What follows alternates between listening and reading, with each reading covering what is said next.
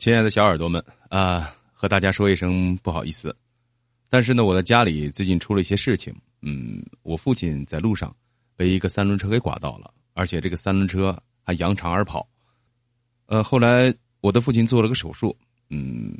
这段时间也是一直忙于在这个医院陪护老人，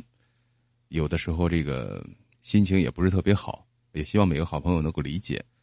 呃，那么下面呢，以后的日子呢，我尽量的争取抽出一些时间，然后呢，多录一些作品，把以前的